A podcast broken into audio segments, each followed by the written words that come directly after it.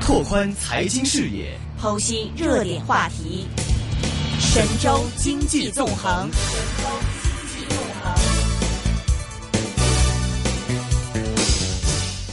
上个礼拜五，央行突然宣布减息，一年期的贷款基准利率下调四十个百分点到五点六个 percent，一年期的存款基准利率下调二十五个 BP 啊，五个二十五个点子到两厘七五，同时存款利率这个浮动区间由一点一倍上调为一点二倍。现在我们电话线上接通了，是在内地的招商啊、这个银行的金融市场部的高级分析师是刘东亮先生做个点评的。刘老师，欢迎你，你好。你好，主持人你好，啊，我这个不得是不这个 卖花赞花香啊！我记得很清楚，是大概是应该是我在六七月份的时候访问过您，当时候市场上是一面倒的，没有几乎没有人说会减息的。但是我记得你很清楚，那时候你访问完之后呢，我马上还出了个啊、在信报写了篇报啊、这个文章，就是说您说是一定会减息。啊，什么原因呢？你就说经济数字太差，但是当时候呢，市场上一面倒的声音认为是不会的，是为什么呢？因为大家说啊，这个减息力度太大呀，会影响经济呀，太带太多带来太多的负面影响啊，房地产市场又会有爆破啊，所以呢是不能这个啊、很快的减息，只能用。定向宽松的方法，那么的确，在过去一年呢，中央是用了很多的定向宽松的方法，这个这什么什么 MLS 啊、SLO 啊、SLS 啊，就不停的这个短期的呃量宽来刺激经济，不过似乎都没有用。所以我记得当时你说，现在经济不好啊，而且这种的证明是没用的。那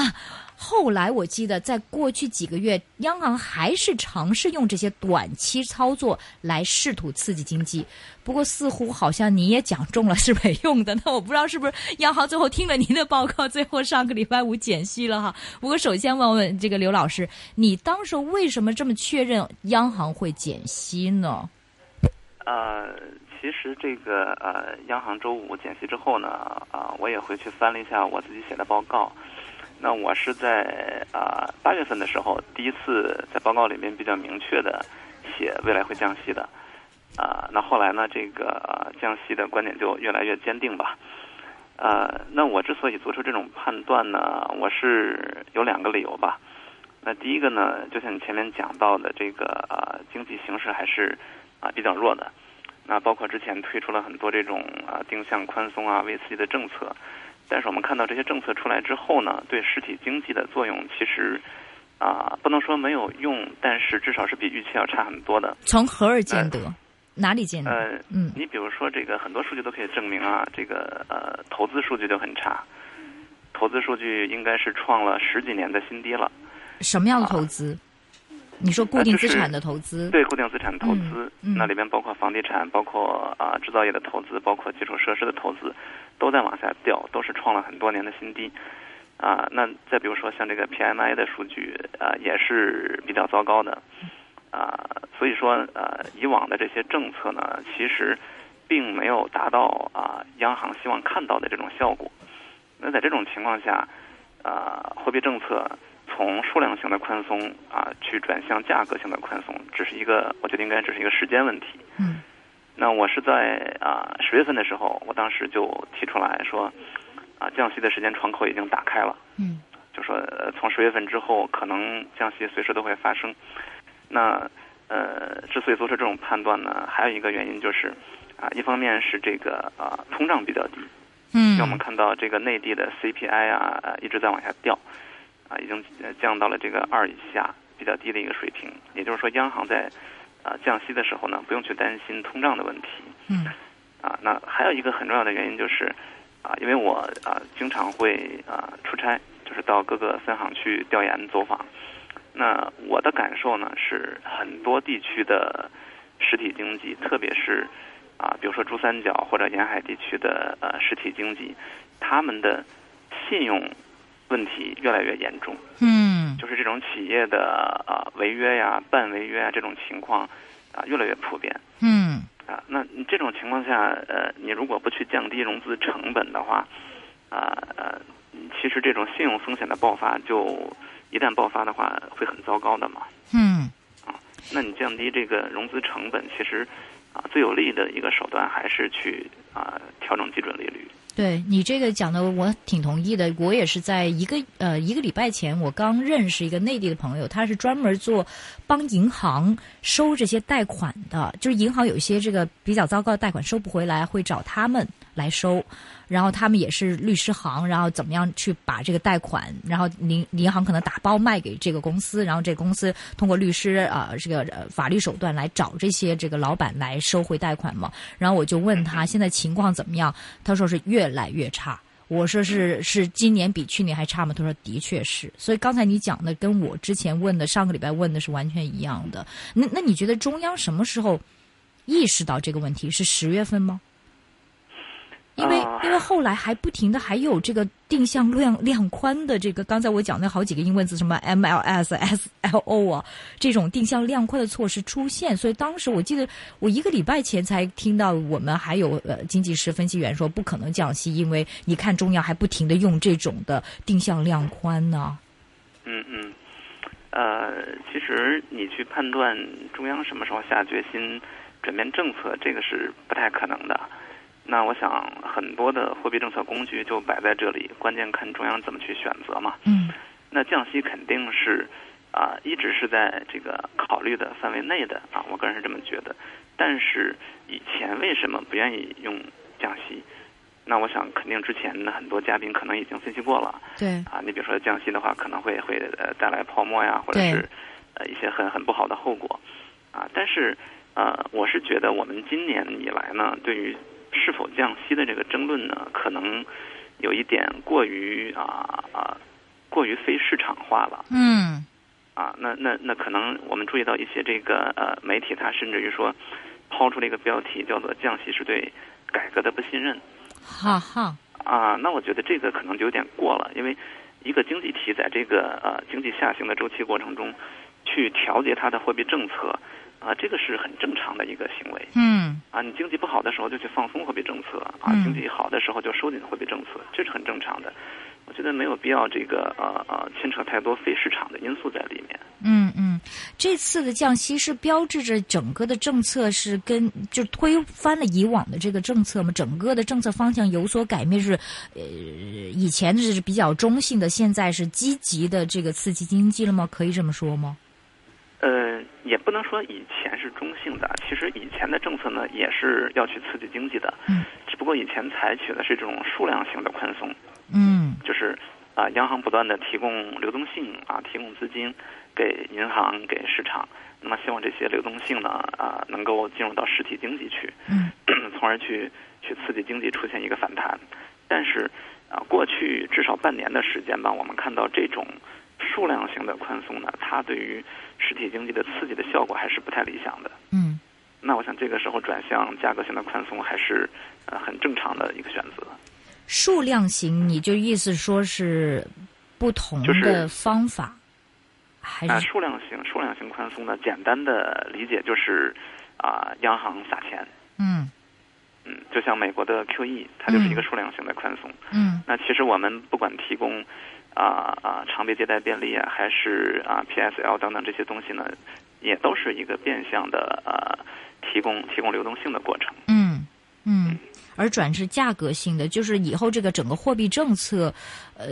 都是以政货币政策来的，会刺激经济是吗？还是说呃是呃这个我觉得一今后同的货币政策呢，可能会是啊、降息和定向宽松这样组合的一个呃组合拳？ 对，这样这样一个政策，就是这种定向的宽松，比如说央行提供流动性呢，啊、肯定还是会继续的，而且这个是不可少的。嗯但是同时呢，啊、降息会啊、不断的推出。我们觉得呃，这一次降息不会是一个孤立的事件，所以今后我们就可能会看到，隔一段时间呢会降息，然后央行呢又会提供一定的呃一定的流动性出来，可能是这样一个组合。呃，你觉得这个是一个周期的开始是吗？呃，我觉得是降息周期的开始。你可不可以解释原因？呃，其实这次降息呢，呃，我个人是觉得已经是迟来的降息了，哦，它应该是早就发生的。哎，但是你好像在之之前有个报告说，预计是在今年底会降息。对，因为那个时候啊、也是要考虑央行的态度嘛。嗯那如果说央行它还是偏向于这种啊、数量型的宽松的话，它可能对于降息是比较啊、保守的嘛。嗯那我们从这个角度来出发，推测可能发生的时间点是在年底嗯啊。但是实际上，如果你看经济数据，看啊、目前的经济环境的话，嗯其实我个人觉得，呃呃，三季度，呃，降息其实条件就已经成熟了。嗯嗯嗯。但是你觉得现在是四季度开始，然后接下来就是明年的时候再啊，我这觉样得吗？降息的时间窗口会持续到明年的上半年，嗯，就是一二季度应该都是比较理想的降息窗口，嗯因为这个期间呢，啊、一个是经济可能还是会比较弱，嗯大环境还是适于降息的，然后通胀呢也是比较低的，嗯那么央行在降息的时候呢，不会有太多的顾虑。那同时很关键的一个就是美联储可能要到明年的二季度末才会加息。嗯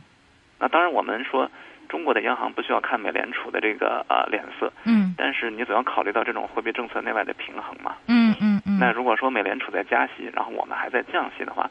那么这个对资本流动所带来的呃影响，其实现在是啊、不太好评估的。嗯也许说会导致呃资本外流的压力会加大。嗯所以我想，如果说美联储开始加息的话，那可能中国央行它对于降息的这个态度呢会谨慎审慎一一点。点。所以你认为对可能在美联储加息之前还会有降息的可能和对的空间？一旦美对的联储加息的时候时候呢，可能中央就会看多一点很多的因素，再来决定是不是还会持续的降息，是吗？嗯，我觉得是这样的。呃，如果美联储，因为现在市场上你从这个国债的这个息率来来看的话，市场上还不太相信美联储一定明年中开始降息。那如果是不降息的话呢？你觉得啊、呃不加息的话呢？你觉得这个我们的央行还会继续的减息，是吗？呃，哦我所得到的信息可能和你啊、不太一样，嗯就是我这边会觉得，呃，市场其实现在普遍的看法是觉得美国明年年中会加息的，嗯就明年的夏季会加息的，嗯这个概率还是比较大的。嗯，因为我们好像分析，就是说从美国的十年债的价格走势来说的话，就是看的这个价格和息率的走势，好像市场上好像觉得不不会。就是当然有很多联储局的事后分析，有传媒认为是明年中加息，但是从美国的十年债息的价格，这是大家真的用钱来投票的话，好像认为从债券的价格走势不像。所以您觉得这个未必是吗？嗯、我觉得、呃、概率还是比较大。呃嗯如果说美国经济表现的比较好的话，啊，甚至于说加息的时间点还有可能会提前。嗯，明白。从这个嗯，刚才你说呃，中央呃，这个看到你你看到是比固定的这个投资很差，制造业很差，PMI 很差，你觉得是呃什么呃这些指标会反弹之后，中央觉得啊我差不多了？因为你说降息不会是一度一路这个持续下去嘛，因为还有美国的因素嘛。那你觉得是中央会考虑什么呢？看什么数据重要一些呢？呃，我觉得一个比较啊啊有代表意义的呃指标还是看房地产的数据吧。嗯那特别是房地产的啊销售和投资的数据嗯哼啊，因为它是有这样一种关系，就是房地产的销售先回暖，那么呃房地产的库存呢呃呃不断的被消化，当库存下降之后呢，呃地产公司才会有动力去重新拿地去开工。那么一旦房地产的开工启动的话，那么对于投资的影响是很大的。嗯就各个方面的呃呃行业，你你几乎都可以和房房地产这个呃产生关系。嗯你比如说上游的基建啊，各种建材、水泥、钢铁、玻璃等等。那么下游就是啊，房子建成之后，啊，这个购房人买到房子之后，他要装修嗯啊，他要装潢装修，嗯要购买家具家电啊，甚至说还要购买汽车。所以一旦房地产出现好转的话，那无论是上游的行业，还是啊下游的行业，甚至消费板块，应该都会受到带动。那嗯嗯，只有这种情况下，我觉得呃，可能啊、我们会看到经济出现这种企稳，那么货币政策呢，也可能会进入一个观察期。明白，这个房地产我们看到这个一线城市，这个还是啊、呃没有。这个还是这个呃限购、限限购贷、限购这个很很很紧嘛？你觉得会因为这个会放松吗？有所现在呃，利息这都个减了，嗯我就不好讲了，因为我不是啊、呃专门研究房地产的，明白。但是我觉得至少说一线城市的需求还是很大的。嗯，因为啊看因到为好咱像、咱是您说，啊，因为在内地其实是，呃，很有意思的一个情况，就是一线城市和二三线城市呢，呃，似乎看起来是是两个世界。那么一线城市从来都是，啊、地产是供不应求的，嗯但是二线、三线城市呢，确实现在库存非常大，嗯那嗯，它带来的这种啊、价格调整的压力也是比较大的。明白。好像这个自从这个呃过去这几个月，啊好像当这个呃贷款放松了一点的话，的确看到这这成交量的这个回升哈。你你觉得这个是不是一个好的一个指标呢？呃，那我觉得呃，房地产的这种销量的回升的话，其实呃还是很多因素决定的，并不仅仅是由贷款的这种放松来来决定的。呃，可能很大程度上还和这个人口结构啊，还和这个呃供给和需求啊、呃，还是由这些因素来决定的。像银行的贷款呢，其实从目前银行的吸收资金的成本来考虑的话，银行去发放房贷的积极性并不是很高的，为什么也就是？说，可能嗯可能购房人他有很高的积极性去购房嗯，去申请房贷，嗯但是银行呢，他没有动力去发放房贷，因为现在资金进入银行之后的成本就很高。嗯啊，你比如说这次降息，一个很典型的就是，虽然说我们调降了存款的利率，对，但是把存款利率的上浮比例从一点一啊提呃一点一倍提高到了一点二倍，对，那你这样来算的话，一年期的存款其实它，如果你执行一点二倍上浮的话，它的利率是没有变的。对，就是它的这个啊而且成本压力还是没有对变的。对，就是银行吸收，只银行只有吸收资金进来之后，它才有钱去放贷嘛。对，但如果它吸收资金的这个成本比较高的话，它往外放贷，它肯定会选这个呃利润空间比较大的领域去放。嗯而房贷的利率，这个其实对银行来说，呃，银行能够呃赚钱的这个空间其实并不是很大的。嗯，明白。这个可以点点评一下这个非对称的这次的。呃，这个减息啊，就一个是基准啊、利率，贷款基准利率下调四十个 BP，但是呢，存款利率下调二十五个 BP，你觉得这个意义何在？啊，我觉得呃，央行采取这种非对称降息呢，呃，用心还是良苦的，啊、因为你把这个存款利率的呃呃比例上调了更多嘛，嗯上浮的比例上调了更多，嗯那也就相当于说，存款的利率不会出现特别大的下降。嗯那这个其实对于储户来说是一个好事情，嗯对吧？这个可以保护他的这个利息的收入嘛。嗯那同时，他把这个贷款的啊、呃利率下调的很多，嗯那很显然，目的就是要去降低融资成本，嗯要去降低企业贷款的成本嗯啊。所以我想，这个呃，央行的用心还是很良苦的，但是最终实施的效果，我觉得可能会啊打一定的折扣，嗯因哼，为还是我们前面讲到的银行资金成本的问题。成本高了。嗯那相当于说，一方面这个呃存款的吸收存款的成本并没有很显著的下降，对，但是同时你发放贷款的这个又降呃了。利率又不能定得很高。嗯。那对银行来说，它就没有动力去这么做嘛。所以照理来说，这个今天我们看到，我刚才说这个内银股、这银行股在涨，其实照理来说，这个不是一个很好的消息，对这银行股可以这么说吗？嗯看你怎么来理解了。啊哈，那因为如果说这个呃贷款利率下降了，虽然说损呃让银行损失了利润，对，但是贷款利率下降之后，很多企业它的成本降低了，嗯，那么这些企业发生不良的可能性也就下降了。啊哈，也就是说，银行未来受到不良威胁的可能性也就下降了。有这么大影响吗？这次不是就是呃这个四个 BP 吗？零点四个 BP 吗？呃呃，但是如果说以后是一个一系趋列势的，嗯，降息的话，那这个效果应该还是会有的。就是如果是一个趋势的话，你觉得还是一个好呃总体来说应该是对银行股是好消息。嗯，对的。嗯，明白啊、所以你说这次的刚才解得很清楚，就是这次的非对称的这个降息的话，可能未必达到，就是中央想达到的这个效果。那您的意思说，如果是等，就是这个不是非对呃称，是对称的话，这个效果会更明显一点，是吗？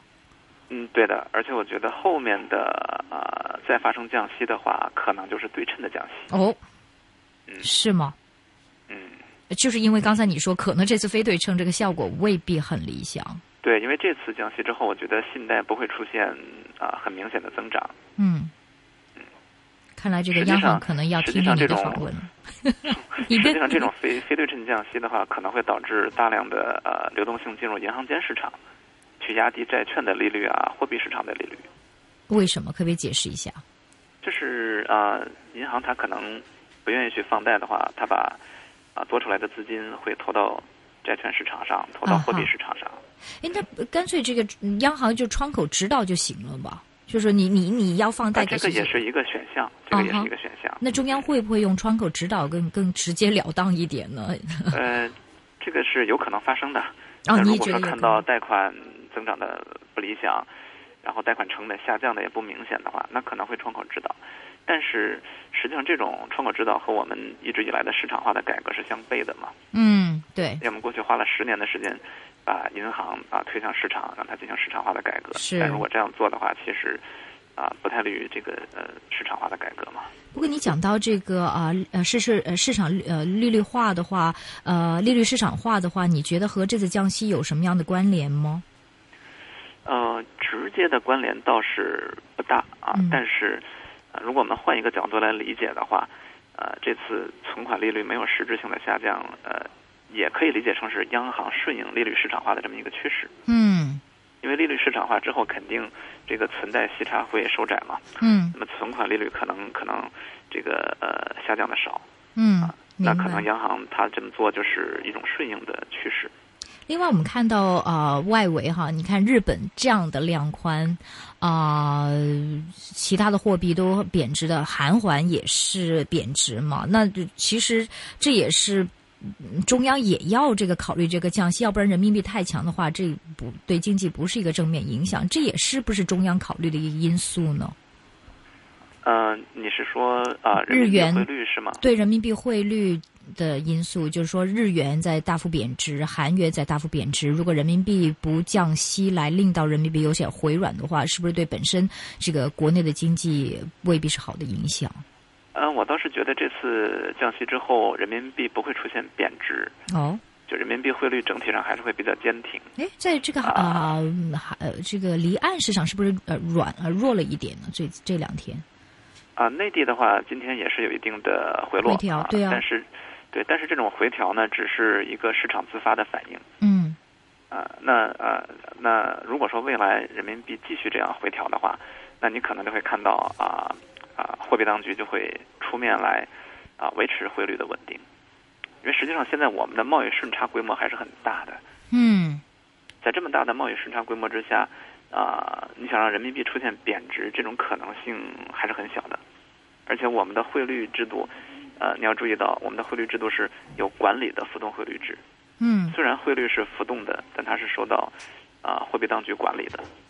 但是贸易顺差一直都存在呀、但是问题是，现在日本和韩国他们的这个货币这样贬值的话，这个对人民币这一直坚挺的话，没有负面影响吗？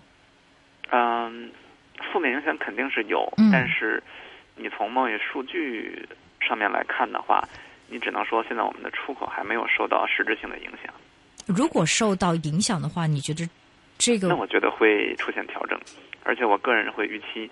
啊、2二零一五年的话，人民币会是一个先升后贬的这么一个走势。嗯，今年嗯年可能上半年还是会升值，但是后面会贬值。升值的原因是，呃，还是由于这个贸易的环境不错，就是我们的贸易顺差还是比较大。哦，明白。你预呃计最后了这个多少次，还有多少次的减息啊？ 啊，可能两到三次吧，但是这不包个括这次个预测可能是很不准确的。就是不包括这次，还有两到三次。对，明白，今天非常感谢哈，预测的非常准的这个，我觉得未必说预测，我觉得它是前瞻性非常的厉害，嗯呃，甚至可能央行要听一听他的访问再做决定。今天开玩笑啊，今天非常的感谢来自是上海，是在上海的招商银行的金融市场部的高级分析师刘东亮先生接受我们访问哈，谢谢你刘老师，谢谢。谢谢。谢再谢见